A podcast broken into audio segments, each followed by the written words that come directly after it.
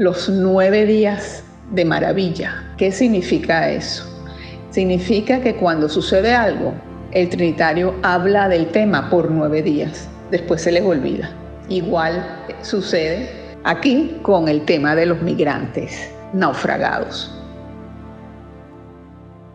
Hola Arepanita, bienvenido de vuelta. Si estás siguiendo esta serie de podcast, Escape de la Tierra de Gracia, sabes que nuestra historia se centra en la zona costera del estado Sucre, específicamente en la población de Wiria. Allí, en el punto de Sarpe con destino a Trinidad y Tobago y otras islas del Caribe, cientos de venezolanos buscan escapar de la crisis humanitaria compleja que atraviesa Venezuela. Migrantes, refugiados y huireños contaron en el capítulo 2 los riesgos que asumen al irse en botes que carecen de un mínimo de seguridad marítima. También denuncian todas las actividades ilegales que se desarrollan en esta frontera, como la corrupción de las fuerzas de seguridad en la costa de Paria, zarpes irregulares y trata de personas. En este tercer y último capítulo de la serie, pondremos la mirada en la otra costa, en los venezolanos migrantes y refugiados que hacen o tratan de hacer vida en Trinidad y Tobago. La gran mayoría de la población venezolana no está saliendo porque quiere, sino porque no tiene opción. Salen sin documentos y no tienen el apoyo de sus autoridades, ¿no? Leer historias eh, eh, de venezolanos migrantes en Trinidad y Tobago en los medios de comunicación es muy poco, mayormente las noticias son negativas. Cuando sucede algo como la desaparición de los botes, eh, una violación hacia una joven venezolana, a un abuso.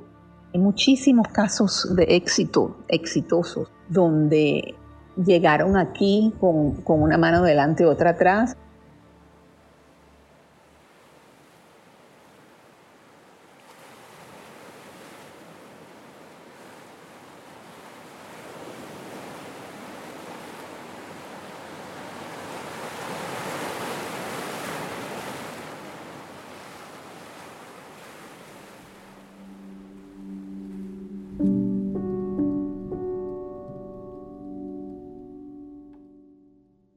Para comprender la profundidad del fenómeno de los balseros venezolanos que llegan a Trinidad y Tobago, debemos enmarcar esta crisis migratoria en un contexto de derechos humanos. Es entonces cuando surge la pregunta, ¿los venezolanos que salen del país en estas circunstancias son migrantes o son refugiados? Según la Agencia de las Naciones Unidas para los Refugiados, ACNUR, la diferencia radica en las causas que motivan la salida. El migrante es alguien que sale de su país de manera voluntaria, porque va a mejorar su vida, por un trabajo, por se, enamoró y va a formar familia, o por razones de estudio, en fin, muchas razones, ¿no? Eh, mientras que el, el, refugiado no, el refugiado sale a la fuerza, sale huyendo de una situación que ha puesto en peligro su vida, su libertad o su integridad. Ligia Bolívar es investigadora del Centro de Derechos Humanos de la Universidad Católica Andrés Bello y coordinadora de la iniciativa Alerta Venezuela un equipo venezolano de análisis e incidencia internacional en derechos humanos. Ligia ha sido una agitadora vehemente en explicar y defender que los venezolanos en el exterior no son migrantes, son refugiados. Eh, la otra diferencia es que el migrante eh, tiene posibilidades de planificar su viaje, sacar documentos, ahorrar. El refugiado sale con, prácticamente con lo que lleva encima, con una maletita. El refugiado no cuenta con su Estado. Precisamente abandonó su país porque no tiene el respaldo de su Estado. La gran mayoría de la población venezolana no está saliendo porque quiere, sino porque no tiene opción. Salen sin documentos y no tienen el apoyo de sus autoridades. A pesar de que son millones los venezolanos que han salido en las condiciones que describe Ligia como refugiados, según datos de ACNUR para diciembre de 2020, solo el 20% de los 850.000 venezolanos que han solicitado asilo en los países de llegada han sido reconocidos como meritorios de protección internacional.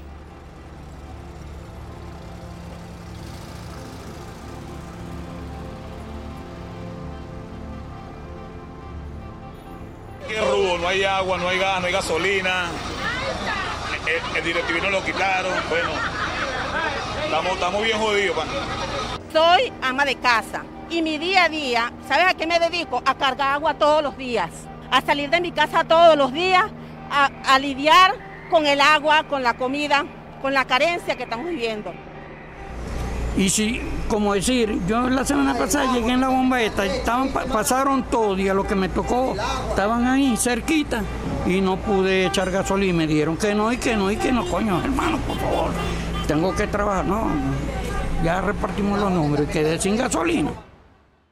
En su boletín número 27, Funda Redes, una organización no gubernamental dedicada a la defensa y promoción de los derechos humanos en Venezuela, señala cómo la profundización de la crisis económica, política y social en el país ha empujado a miles de venezolanos a tratar de salir del territorio, incluso en medio de la pandemia por COVID-19. Las personas buscan salir de Venezuela huyendo de la violencia, de la inseguridad, de las amenazas, del hambre, de la miseria, de la precariedad en los servicios de salud, del deterioro progresivo de la infraestructura educativa, de la falta de oportunidades. Y es por ello que toda esta situación eh, se agudizó en el 2020 precisamente por las restricciones impuestas a partir de la pandemia. Laura Sobral, gerente de comunicaciones de Funda Redes, resumió así el contexto que ha obligado a millones de venezolanos a huir del país durante un evento virtual en diciembre de 2020. En él también denunciaban que estos desplazados enfrentan múltiples violaciones a sus derechos básicos, como dificultades para la legalización tratos crueles, degradantes y xenofobia.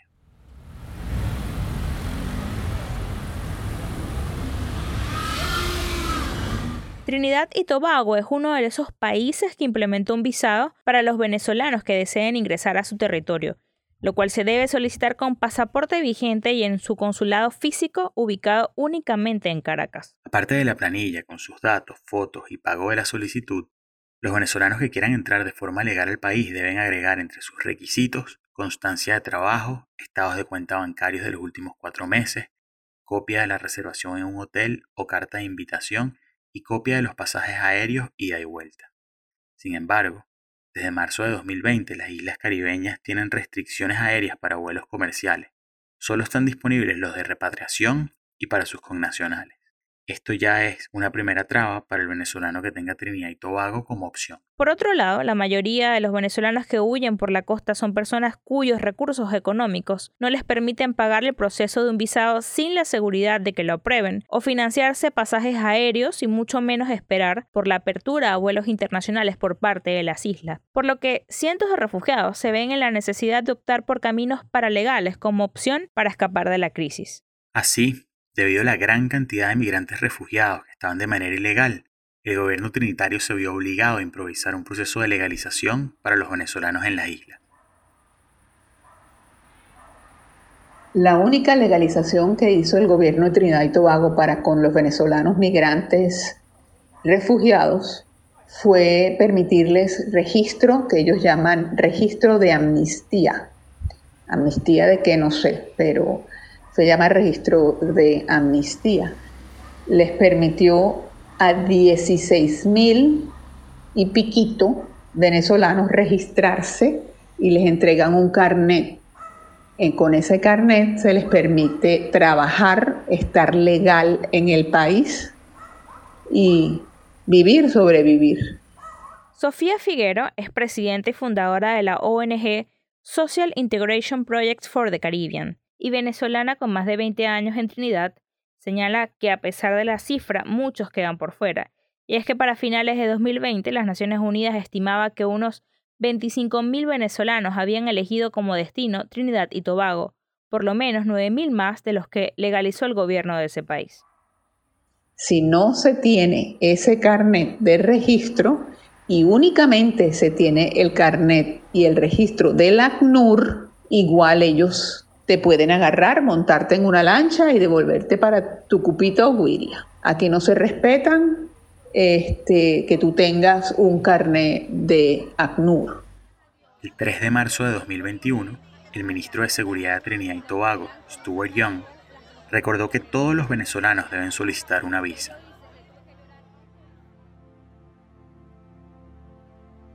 En la Convención sobre el Estatuto de los Refugiados de las Naciones Unidas realizada en 1951, se establece ciertas responsabilidades básicas que los estados parte deben cumplir, empezando por proteger a los refugiados en su territorio.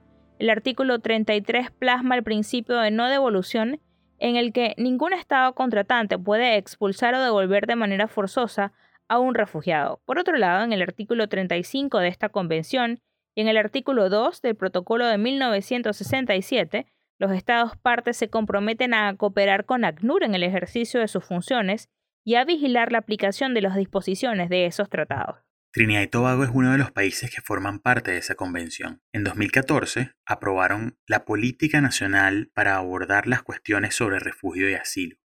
Muestra que hubo una intención de elaborar una ley de refugiados. Sin embargo, según organizaciones no gubernamentales de la región como Living Water Community, no ha habido una evolución a partir de esa política. También en su momento, Trinidad y Tobago era uno de los países más ricos del Caribe, pero su economía ha dependido de la producción de petróleo y gas natural. Con la disminución en la producción de barriles y la baja de los precios del petróleo, se exacerbó la crisis económica que atravesaban las islas desde antes de la pandemia, por lo que para el gobierno trinitario no ha sido prioridad la implementación de políticas que integren a migrantes, refugiados y solicitantes de asilo. Relacionado a la población, tenemos 1.3 millones de personas en estas islas. Venezuela tiene 33 millones de personas. No importa de quién sea la culpa, los problemas de Venezuela son de los venezolanos. Somos humanitarios, nos importa y ayudamos, pero la ayuda que puedes dar es limitada. Esta isla no puede ser la solución para millones o miles o cientos de migrantes que dejan Venezuela. Segundo, las agencias internacionales, muchas de ellas tienen una agenda que difiere de nuestros intereses en Trinidad y Tobago. No nos van a alentar a convertir a Trinidad y Tobago, esta pequeña isla, en la boca del Orinoco, en ningún campamento de refugiados para el gran problema venezolano. La posición oficial del gobierno de Trinidad y Tobago frente a los refugiados venezolanos, como pueden escuchar, contrasta con medidas y posturas que han tomado gobiernos como Colombia o Brasil. Estas palabras del primer ministro de la isla, Kate Rowley, el 23 de mayo de 2019, contrarían los compromisos que asumió esa nación en el convenio de 1951. Las declaraciones del primer ministro Rowley tienen un gran marco. Venezuela y Trinidad y Tobago tienen amplias relaciones políticas. Nicolás Maduro, que sufre un intenso cerco internacional, mantiene buenas relaciones con el primer ministro del país caribeño, Kate Rowley. En junio de 2018, Trinidad y Tobago fue uno de los 11 países que mantuvo una postura neutral ante una resolución que exigía elecciones presidenciales libres en Venezuela. Tampoco fijó posición en agosto de 2019 sobre el rechazo del Consejo Permanente del organismo ante las violaciones de derechos humanos, tras la criticada elección del diputado Luis Parra como presidente de la Asamblea Nacional, y posteriormente se negó a rechazar las elecciones parlamentarias convocadas por el gobierno venezolano, como sí lo hicieron 21 Estados miembros y buena parte de la comunidad internacional. Además, desde 2016 Venezuela y Trinidad mantienen acuerdos para el suministro y procesamiento de gas desde Venezuela hasta las islas.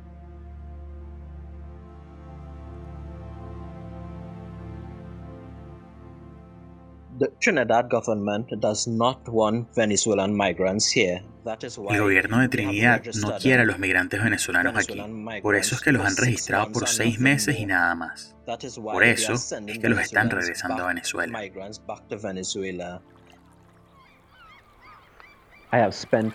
He pasado tiempo en Trinidad y Tobago, también en Venezuela. He entrevistado a cinco ministros venezolanos del gobierno de Hugo Rafael Chávez y también Nicolás Maduro. Maduro.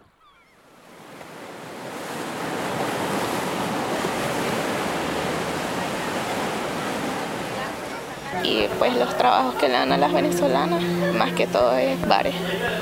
Entonces a mí más de una vez a la semana me preguntan que cuánto cobro. Rochelle Nakid, coordinadora para refugiados de la organización Living Water Community, asegura que reciben constantes denuncias por parte de venezolanas que son víctimas de acoso y en algunos casos de tráfico humano. En los últimos años, Rafael le ha dado especial atención a la situación de los migrantes y refugiados venezolanos que están en la isla. Los medios siempre muestran a los venezolanos como algo malo. Las venezolanas son prostitutas. Los venezolanos venden droga. Los venezolanos matan y roban. Los venezolanos vienen en botes. Las mujeres venezolanas vienen y le roban los esposos a las mujeres trinitarias. Los venezolanos están muriendo de hambre. Eso es lo que vas a leer todos los días en los periódicos sobre los venezolanos aquí en Trinidad y Tobago.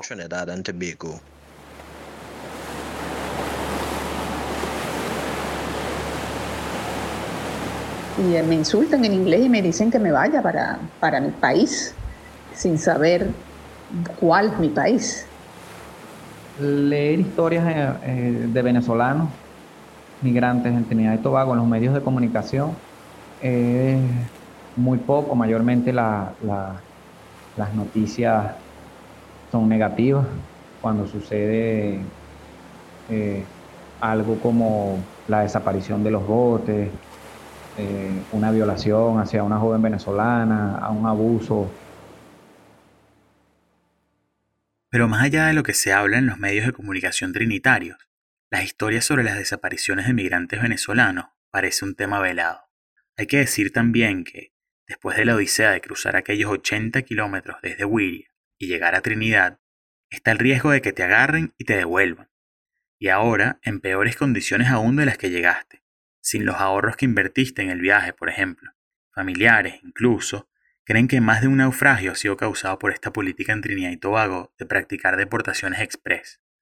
El diputado de la Asamblea Nacional de 2015, Robert Alcalá, denunció en noviembre del año pasado que las víctimas son más de las que se dicen públicamente. Específicamente, hablaba de unas 102 personas desaparecidas en las costas venezolanas cuando trataban de llegar a Trinidad y Tobago para 2020, cuando las cifras son mucho más alarmantes según un informe de la Comunidad del Caribe citado por el portal investigativo armando.info. Hay un lado que dice que los migrantes huyeron de Trinidad, fueron devueltos por el gobierno y antes de llegar a Venezuela naufragaron. Se escucha el otro cuento, naufragaron saliendo de Venezuela. Entonces realmente no, no hay un caso que esclarezca lo que realmente sucedió. Todas las semanas escucho historias sobre migrantes venezolanos que vienen a Trinidad y Tobago y están perdidos en el mar. Así que no es nada nuevo. Escuchamos historias todos los días, sean ciertas o no. En Trinidad hay un dicho que se llama los nueve días de maravilla. ¿Qué significa eso? Significa que cuando sucede algo, el trinitario habla del tema por nueve días, después se les olvida. Igual eh, sucede aquí con el tema de los migrantes naufragados. Esas desapariciones quedan como una problemática venezolana. Aquí no se denuncia. La poca visibilidad que se le da a la crisis venezolana y este fenómeno de desapariciones no es el único obstáculo al que se enfrentan los migrantes venezolanos en Trinidad y Tobago. Muchos también denuncian estar ajenos a los derechos básicos que les corresponden. Los niños que llegan como migrantes venezolanos a la isla no tienen derecho de ir a la escuela. De hecho, eh, ACNUR junto con Living Water abrió hace como dos años una escuela para atender esas necesidades. Pero en esa escuela están niños de 5 años hasta niños de 17, 17 años en un solo salón aprendiendo inglés. No les dan un diploma diciendo que se graduaron de primaria ni de secundaria y lo que es peor, no se vislumbra un cambio pronto. Al venezolano, al migrante venezolano se le deberían respetar sus derechos como ser humano. Los derechos universales, que son los derechos universales de cualquier ser humano, se le deberían respetar. Aquí, si no es por la ayuda de los trinitarios que de verdad saben cuál es la situación venezolana, no sé qué pasaría porque realmente aquí no se respetan los derechos humanos del migrante, los tratan muy mal. A pesar de todas estas dificultades, los venezolanos en Trinidad y Tobago intentan llevar un ritmo de vida que les permita obtener ingresos y vincularse a la sociedad. La mayoría de los trabajos que consiguen son informales, pero igual de gran importancia para la economía de la isla. No han sido malos, pero tengo muchos amigos que han tenido jefes muy, muy malos. Este, se trabaja fuerte, se trabaja fuerte. No nos pagan igual que ellos. No nos pagan igual que ellos en realidad y los alquileres aquí son bastante costosos.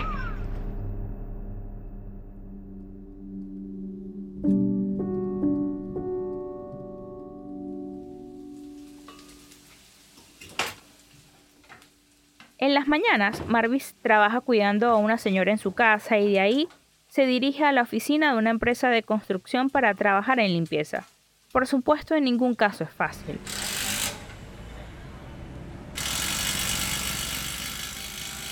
No ha sido mal, porque gracias a donde yo llegué, tengo personas buenas, muy buenas, de verdad conseguí personas muy buenas, que son personas indianas, que me han tratado súper bien. Tengo casi dos años trabajando con las mismas personas, me aceptaron con mi niño, me llevó a mi niño a trabajar conmigo y no ha sido malo, es verdad no ha sido malo. Si escuchan la historia de la gran mayoría, este, puede ser muy, muy distinta a la mía. Eh, la historia de su llegada, eh, la historia de sus trabajos, cómo viven aquí, este, las cosas que han pasado en Trinidad y Tobago. Todos, todos tenemos una historia muy, muy, muy distinta, pero sí te puedo asegurar que la gran mayoría tiene una historia muy fuerte.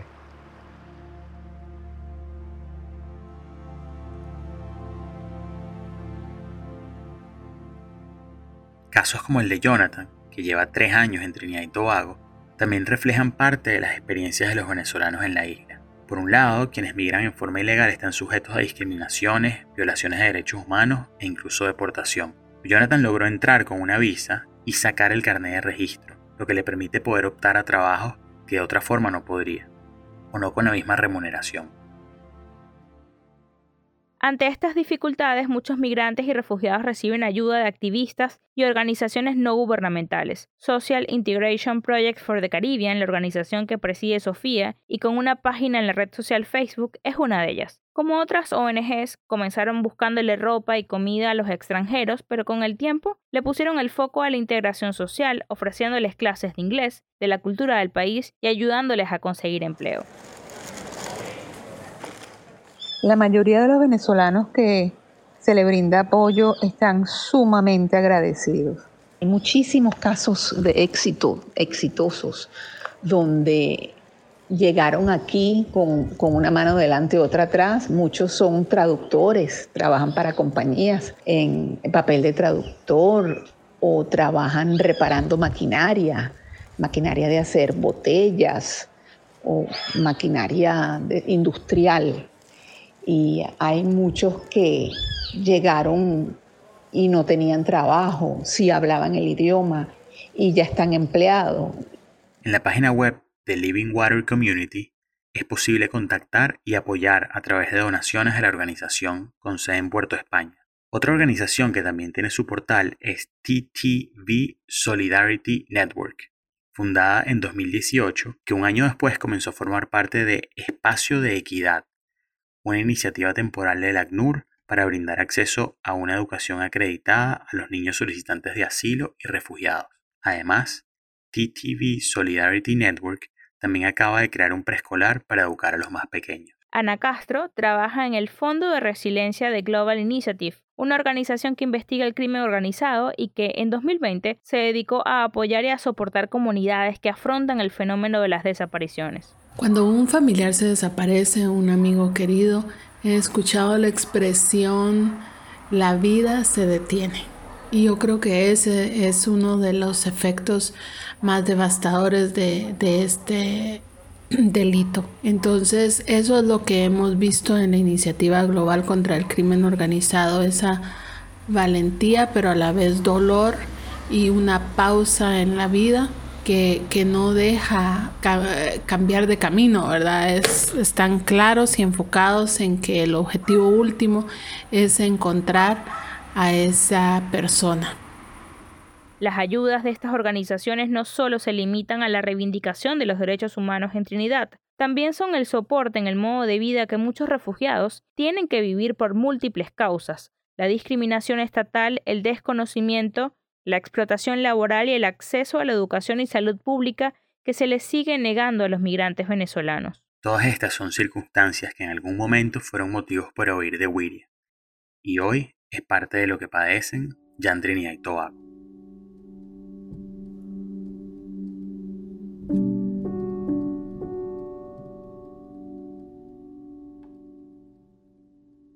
Jan Trinidad, ¿y ahora qué? Es el tercer y último episodio de la serie Escape de la Tierra de Gracia, las nuevas balsas del Caribe. Un podcast de Arepita con el apoyo de Resilience Fund y de arroba Son Indelebles. Producción general, Federico Ortega. Clavel Rangel coordinó la realización. Reportería de Nairobi Rodríguez, Verónica Bastardo y Gabriela Navarro. Guiones de Verónica Bastardo y Leonel Hernández. Montaje y postproducción de Iván Simonovic Pertíñez. Y narración de Clavel Rangel y Federico Ortega. Puedes apoyar en www.patreon.com slash soyarepita. Gracias por llegar hasta aquí.